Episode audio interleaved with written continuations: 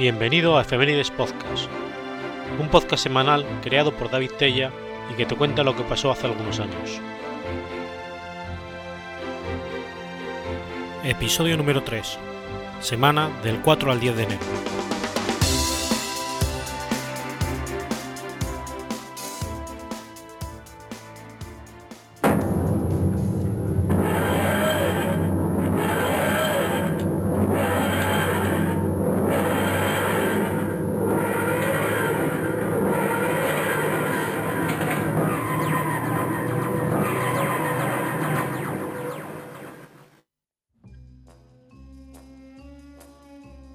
Filadelfia, jueves 4 de enero de 1900.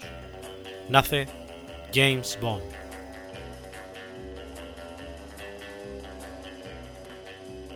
James Bond fue un ornitólogo cuyo nombre fue utilizado por el escritor Ian Fleming para recrear a su espía de ficción, James Bond. Su educación comenzó en el Delancey Scotland y más tarde en la prestigiosa escuela St. Paul de Concord, New Hampshire. Después de la muerte de su madre, dejó St. Paul y él y su padre se trasladaron a Inglaterra.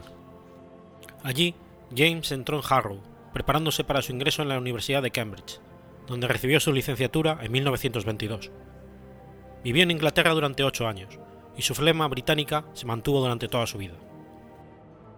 Su primer trabajo después de la graduación fue en el departamento de divisas de la compañía Pennsylvania, una firma de banca, pero su interés por la historia natural, que originalmente se manifestó en la recogida de mariposas, se impuso, y en 1925 renunció al banco, tan solo después de tres años. Aceptó una invitación para acompañar a Rodolph Meyer en una expedición de recolección en Brasil por el río Amazonas, en nombre de la Academia de Ciencias Naturales de Filadelfia. Poco después de regresar de Brasil, decidió que sus intereses ornitológicos reales se centrarían en las islas del Caribe, y en esos estudios se convirtió la obra de su vida. Su única otra expedición a un país de América del Sur en compañía de William H. Phelps y su familia en 1961 fue a las islas frente a Venezuela, una expedición que influyó en su pensamiento acerca de la fauna aviar en los límites de la subregión antillana. Escribió la Guía de Campo de las Aves de las Indias Occidentales, publicada por la Academia de Ciencias Naturales de Filadelfia, con cuatro ediciones sucesivas, la última en 1956. En 1953 se casó con Mary Bond Fanning Whitham Porcher Lewis, viuda de un destacado abogado de Filadelfia. Mary era una poeta y novelista que ya había publicado, y posteriormente escribió varios libros sobre su vida con James Bond, así como una autobiografía titulada 90 años en casa, en Filadelfia. Las experiencias de los Bond en la década de los 60 han pasado por la leyenda. En 1960, en un artículo de un periódico de Londres sobre una revisión de la guía de campo de las aves de las Indias Occidentales, se hace una referencia críptica sobre sadomasoquismo, armas de fuego Smith Wesson y otros aspectos de una vida totalmente artificial y diferentes a las del James Bond de Filadelfia. Esta fue la primera pista que llega James y Mary del otro James Bond, que afectaría a sus vidas durante años. Pronto aprendieron que el novelista británico Ian Fleming, que tenía una casa en Jamaica y que era un observador de aves aficionado, había tomado el nombre de James Bond de la guía de campo y se le había dado a su personaje de ficción, un apuesto y mujeriego espía. Ian Fleming, que vivía en Jamaica, estaba familiarizado con el libro de Bond y eligió este nombre para su personaje de Casino Royale en 1953, aparentemente porque buscaba un nombre que fuera lo más común posible. Fleming escribió a la esposa del auténtico Bond. Me pareció que este nombre breve, poco romántico, anglosajón, pero a la vez tan masculino, era justo lo que necesitaba, y así nació un segundo James Bond.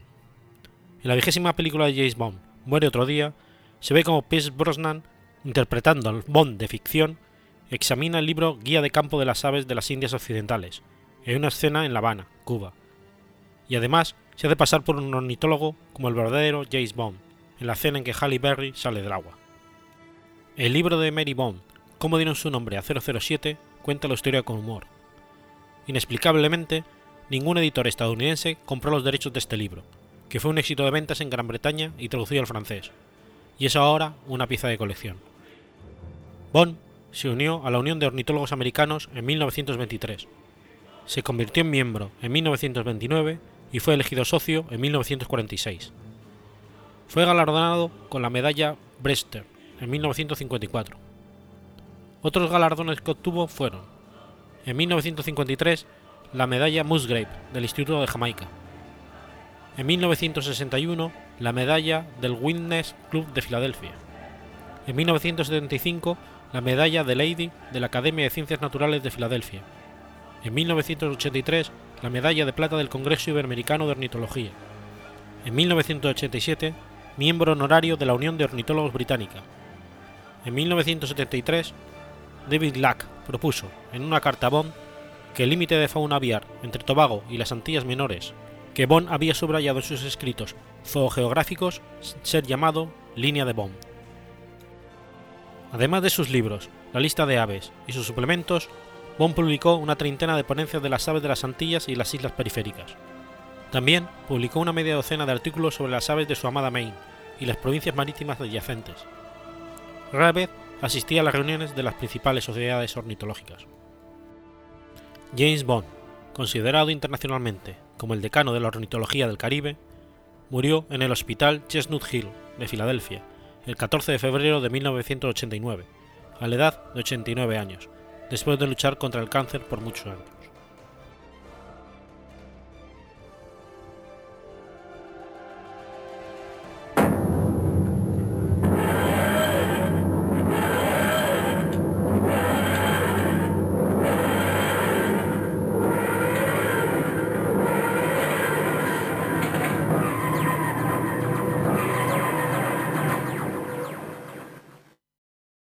Domingo 5 de enero de 1969. Cosmódromo de Baikonur.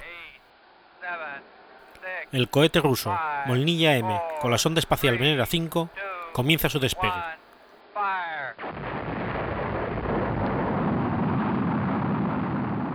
El Venera 5 era una sonda espacial muy similar a la Venera 4, pero más resistente. Entró en la atmósfera de Venus el 16 de mayo de 1969 transmitiendo datos a la Tierra durante 53 minutos, mientras la cápsula bajaba en paracaídas. Cuando se acercó a la atmósfera de Venus, una cápsula que pesaba 405 kilos y que contenía los instrumentos científicos se echó por la borda de la nave principal. Durante el descenso del satélite hacia la superficie de Venus, un paracaídas se abrió para ralentizar la velocidad. Durante los 53 minutos que la cápsula estuvo suspendida del paracaídas, se enviaron los datos de la atmósfera de Venus aterrizó a 3 grados sur, 18 grados este. La nave llevaba un medallón con el escudo de armas del estado de la URSS y un bajo relieve de Lenin. Dados los resultados del Venera 4, el Venera 5 contenía en sus módulos de aterrizaje nuevos experimentos de análisis químicos afinados para proporcionar mediciones más precisas de los componentes de la atmósfera. Sabiendo que el ambiente era muy denso, los paracaídas también se hicieron más pequeños. Las mediciones confirmaron que la atmósfera se componía fundamentalmente de dióxido de carbono.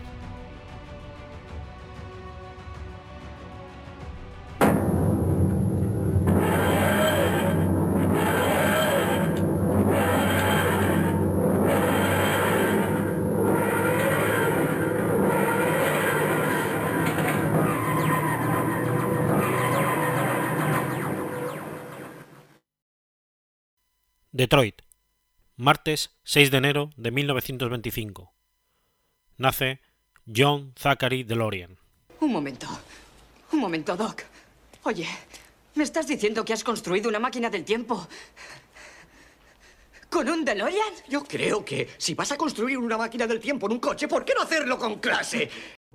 John DeLorean fue un ingeniero y empresario estadounidense de la industria automovilística, fundador de la DeLorean Motor Company. Lo tuvo todo para ser uno de los hombres más importantes de la General Motors en toda su historia. Desde muy joven, supo escalar hasta llegar a la vicepresidencia de la compañía, y uno de los coches que le llegó a subir a la empresa fue el famoso Potian GTO, pero el deseo de fabricar su propio automóvil le llevó a retirarse en 1974. Era el mayor de los cuatro hijos de Zachary DeLorean y Catherine Primbach.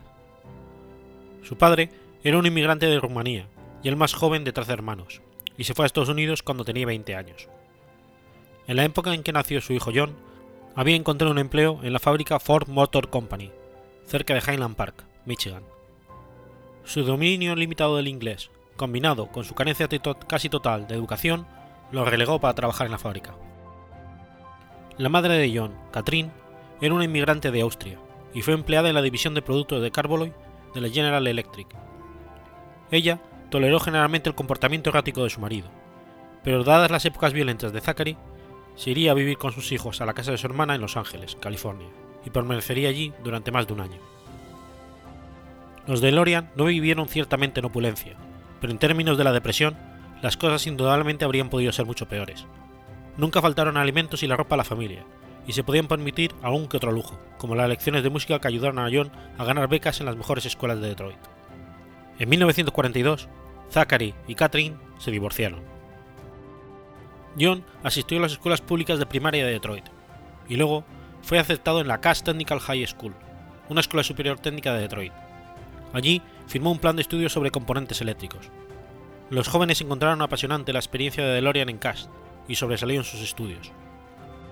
El excelente historial académico de DeLorean, combinado con su talento en la música, le compensó con una beca en el Instituto de Tecnología de Lawrence, un pequeño pero ilustre colegio de Detroit. La Segunda Guerra Mundial interrumpió sus estudios. En 1943, DeLorean fue reclutado para el servicio militar y sirvió durante tres años en el ejército de Estados Unidos. Cuando regresó a Detroit, encontró a su madre y sus hermanos en dificultades económicas.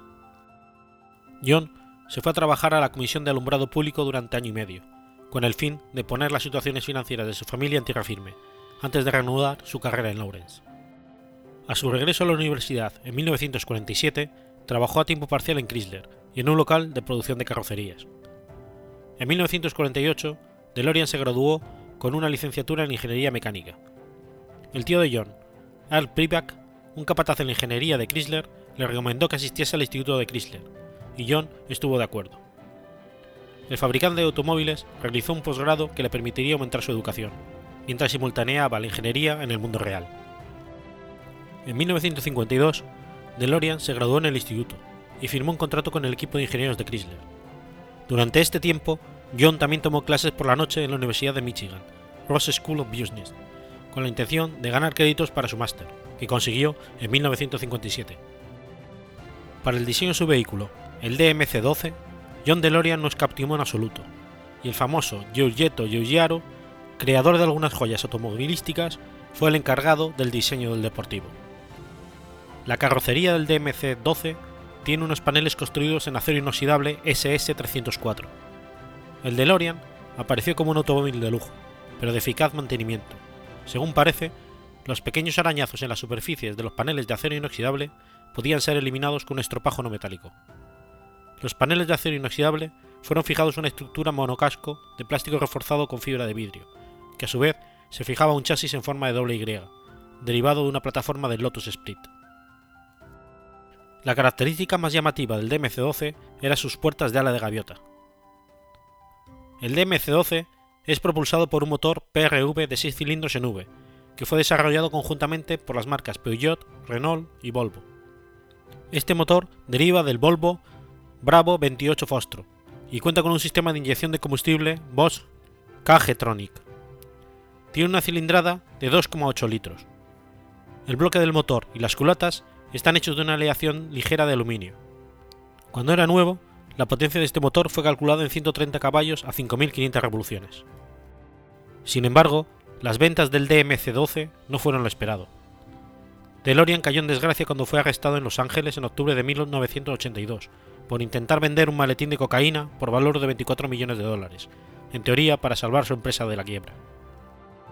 No lo consiguió, y a finales de 1982 DMC entró en quiebra. En 1984 fue declarado inocente después de demostrar que los agentes le habían incitado a cometer el delito. En los años anteriores a su muerte, John DeLorean planeaba resucitar su empresa de automóviles, y dio entrevistas en las que describió un nuevo vehículo llamado DMC-2. John DeLorean falleció en el Hospital Overlook en Summit, Nueva Jersey, el 19 de marzo de 2005, a los 80 años de edad, a causa de una apoplejía.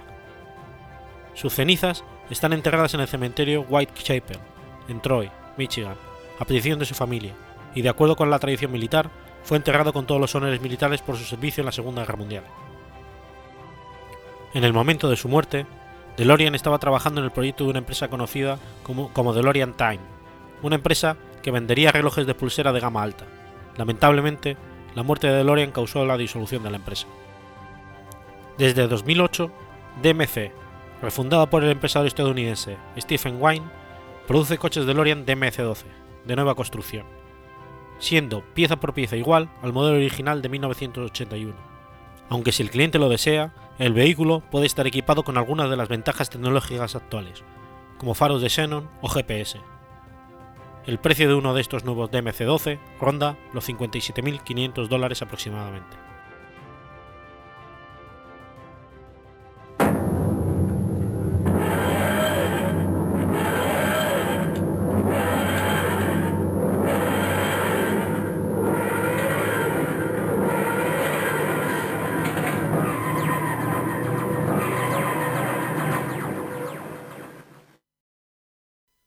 Nueva York, jueves 7 de enero de 1954.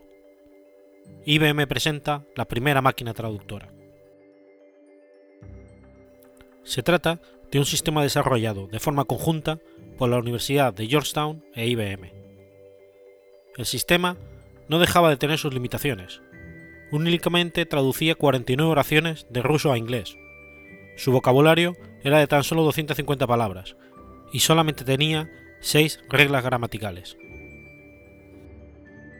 Sin embargo, la demostración logró despertar el interés por el desarrollo de sistemas más complejos, y con ello comenzó una época dorada de financiación a gran escala para los proyectos de traducción automática en Estados Unidos.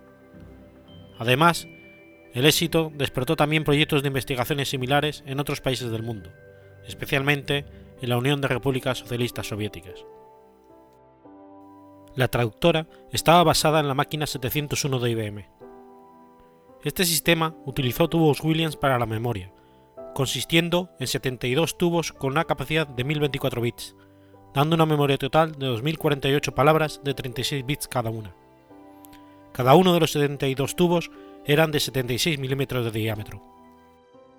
La memoria se podía ampliar a un máximo de 4096 palabras de 36 bits, por la adición de un segundo sistema de 72 tubos, o sustituyendo la memoria entera por memoria de núcleos magnéticos.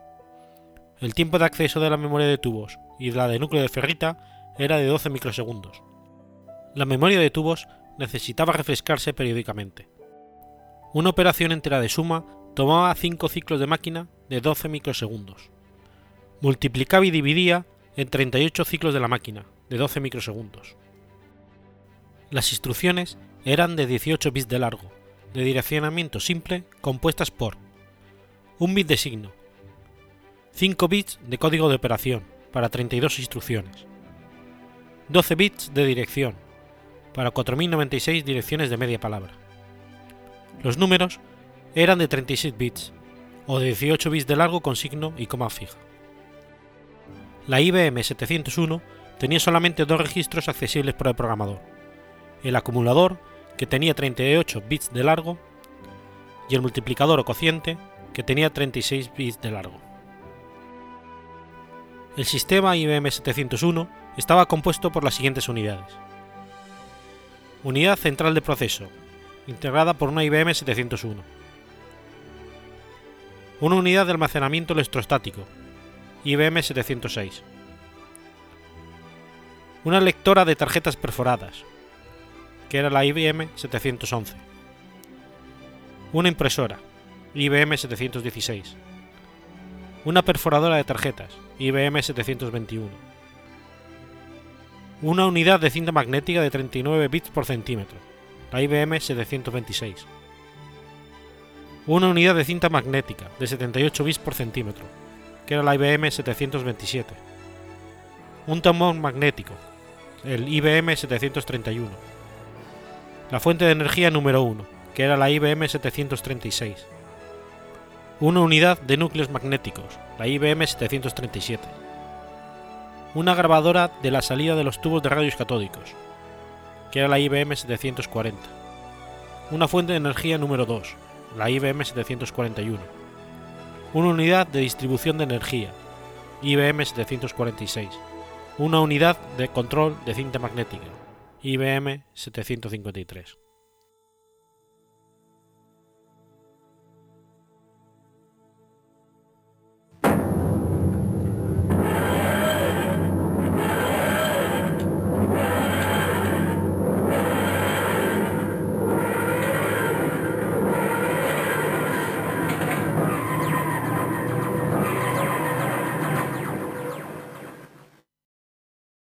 Brixton, Londres, miércoles 8 de enero de 1947. Nace David Robert Jones, más conocido como David Bowie.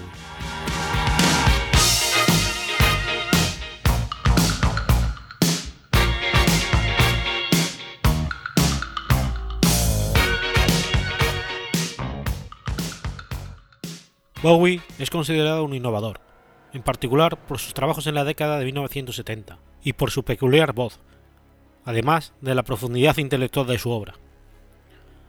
A pesar de haber lanzado un álbum y varios sencillos antes, Bowie consiguió notoriedad en julio de 1969, cuando su sencillo Space Oddity llegó al top 5 de la lista británica de sencillos. Después de tres años correspondientes a una etapa de experimentación, resurgió en 1972, en plena era del glam rock, con su extravagante y andrógino alter ego, Sigue Stardust, gracias a su exitoso sencillo, Starman, y el disco The Rise and Fall of Ziggy Stardust and the Spiders from Mars. Bowie consiguió en 1975 su primer éxito en Estados Unidos, gracias a su exitoso sencillo Fame, coescrito con John Lennon y su disco Young Americans, del cual dijo él mismo que era el disco definitivamente del Plastic Soul, término acuñado por un músico de raza negra para describir a un artista blanco interpretando música soul. El sonido significó un cambio radical del estilo que le había hecho famoso en el Reino Unido. Después de esto, confundió tanto a su discografía como a sus seguidores estadounidenses con el disco minimalista Low y la primera de las tres colaboraciones con Brian Eno. Todos estos álbumes, conocidos como la trilogía de Berlín, entraron en el top 5 británico, además de que recibieron elogios de la crítica. Después de tan disparejos éxitos comerciales a finales de la década de los 70, consiguió números 1 en el Reino Unido, como el sencillo Asses to Asses y su correspondiente álbum, Scary Monster. Colaboró con Queen en el número 1 de las listas de venta Under Pressure, para, poco después, volver a conseguir un éxito comercial con su disco de 1983, Let's Dance del que se extrajeron los exitosos sencillos Let's Dance, China Girl y Mother Love. A lo largo de las décadas de 1990 y 2000, Bowie siguió experimentando con distintos estilos musicales, incluyendo Blue Aged Soul, Industrial, Adult Contemporary y Jungle. Los comienzos de su carrera de actor anteceden a su éxito como músico. En el cortometraje de blanco y negro, The Image, encarnó a un niño fantasma que emerge de un cuadro de un pintor bastante turbado para embrujarlo.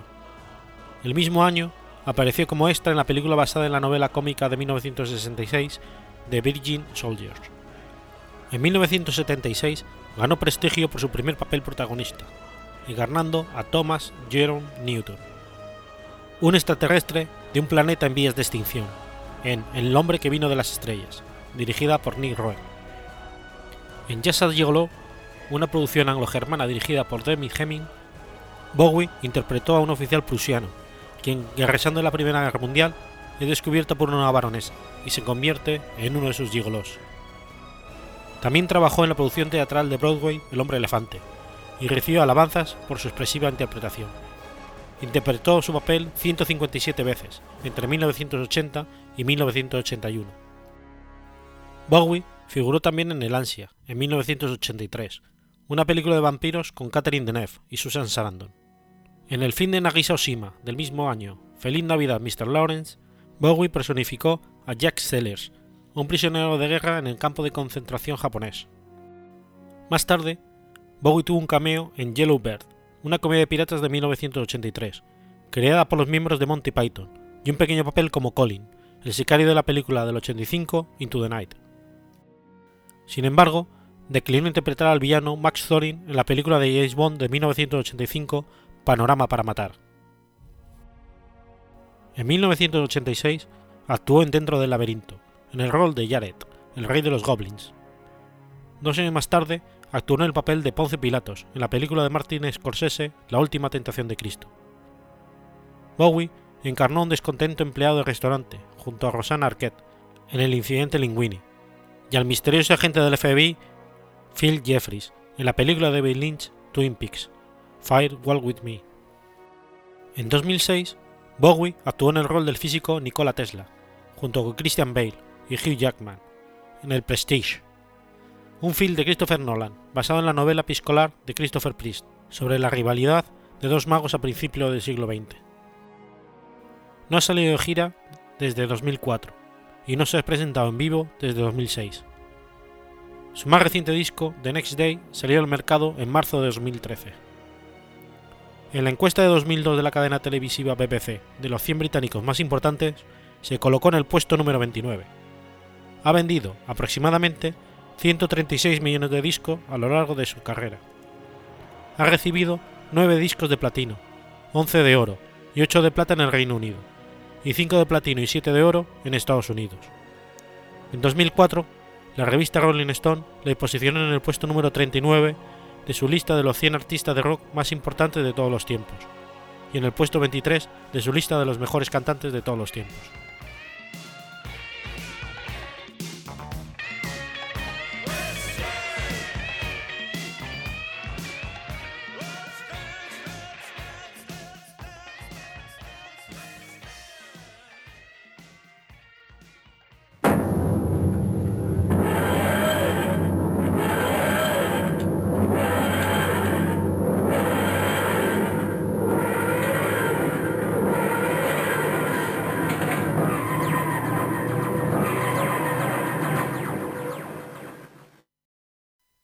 Venecia, jueves 9 de enero de 1324. Fallece a los 69 años Marco Polo.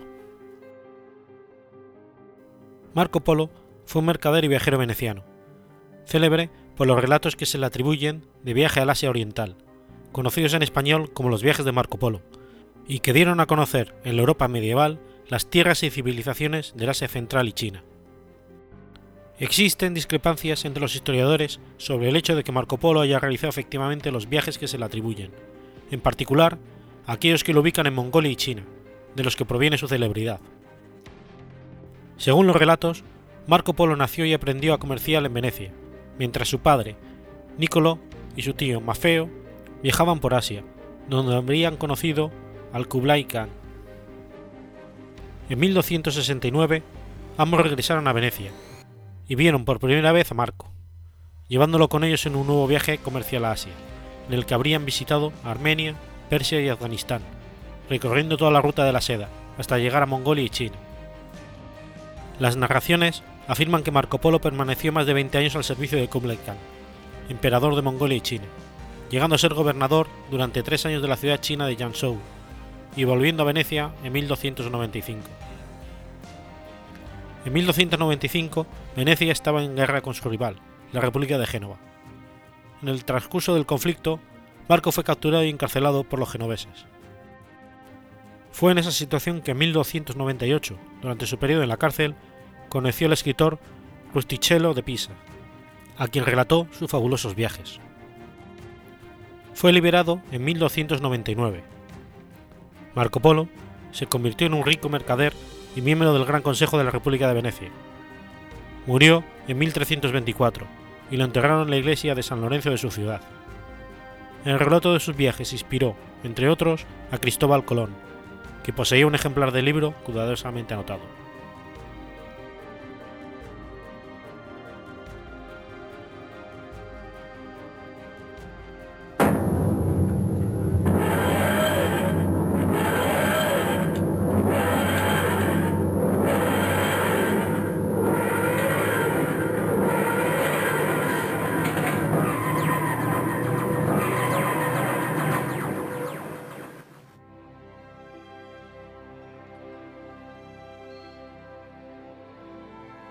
Lunes 10 de enero de 1927.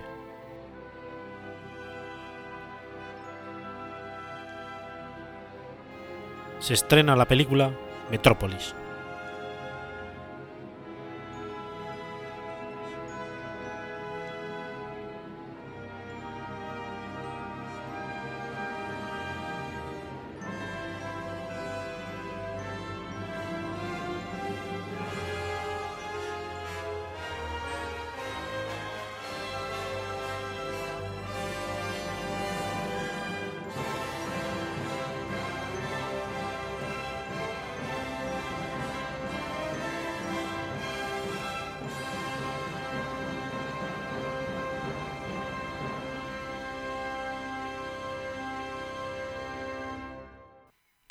De ciencia ficción, la trama distópica urbana futurista filmada por Fisland es considerada una de las grandes películas del cine expresionista alemán y de la historia del cine mundial.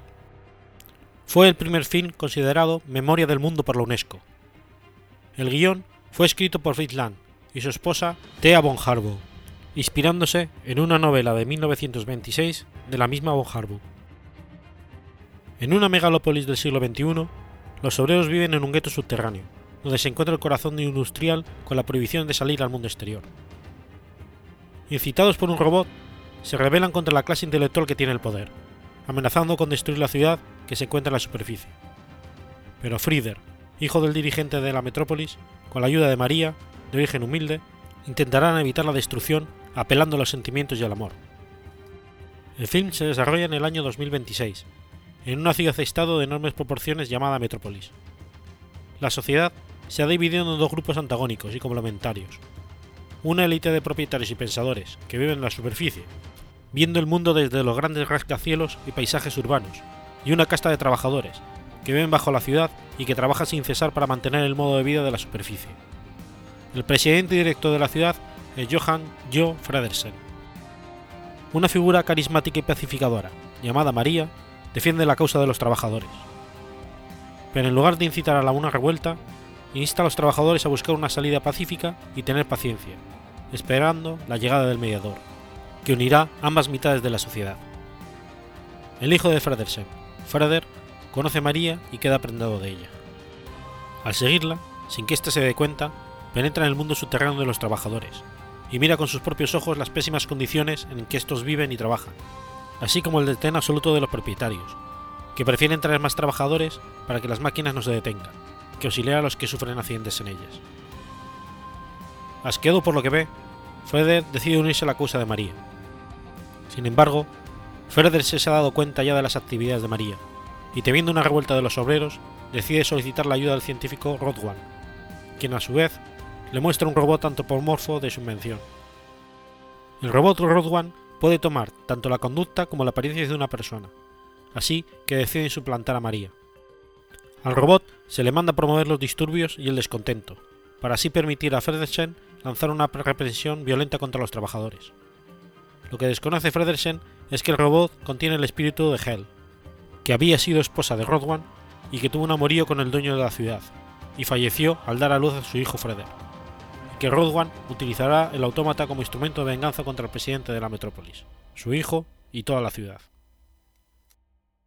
La verdadera María es ella prisionera en la mansión de Rodwan, en Metrópolis, mientras el robot la suplanta y lanza discursos incendiarios, y además comienza a seguir las iniciativas de Rodwan en su plan de venganza.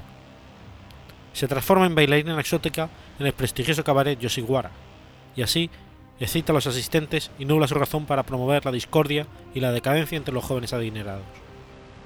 Siguiendo los malos consejos del robot, los trabajadores inician una revuelta y destruyen la máquina corazón, que proporciona la energía que hace funcionar todas las demás maquinarias de la metrópolis. La destrucción de la máquina también provoca que los tanques de agua de la ciudad se aneguen e inunden el submundo de los trabajadores, quienes, cegados por el discurso del robot, han descuidado la seguridad de sus hijos, que terminan siendo rescatados por Freder y la verdadera María. Al darse cuenta de su grave error, los trabajadores, desesperados, salen a la superficie en busca de su enemiga de la ciudadela, la presunta María. La muchedumbre invade el distrito de diversiones de la ciudad y captura a la falsa María, a la que atan una estaca y prenden fuego, mientras Freder observa todo y se espera. Pronto se dan cuenta de que esa María es una impostora, al arder sus carnes falsas y quedar descubierto el robot, y al ver a la verdadera María ser perseguida por el enloquecido Rodwan en los tejados de la catedral de la ciudad. Freder persigue a Rodwan y se enfrenta con él, hasta que Rodwan se precipita al tejado hacia su muerte. María y Freder retornan a la calle y van al encuentro de Joe y Groth, dirigentes de la ciudad y de los trabajadores, y dejan entrever el comienzo de una nueva sociedad.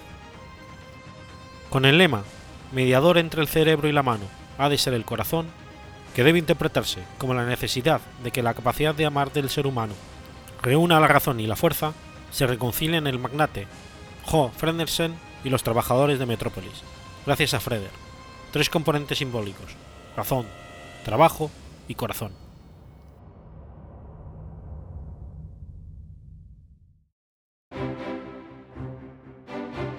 Has escuchado Efemérides Podcast. Si quieres ponerte en contacto conmigo, puedes hacerlo por Twitter a la cuenta efemérides.pod o a mi cuenta personal Telladavid o por correo electrónico en efemeridespodgmail.com o también puedes visitar la página web efemeridespodcast.es y recuerda que puedes suscribirte por iTunes o por iVoox y tienes un episodio nuevo cada lunes.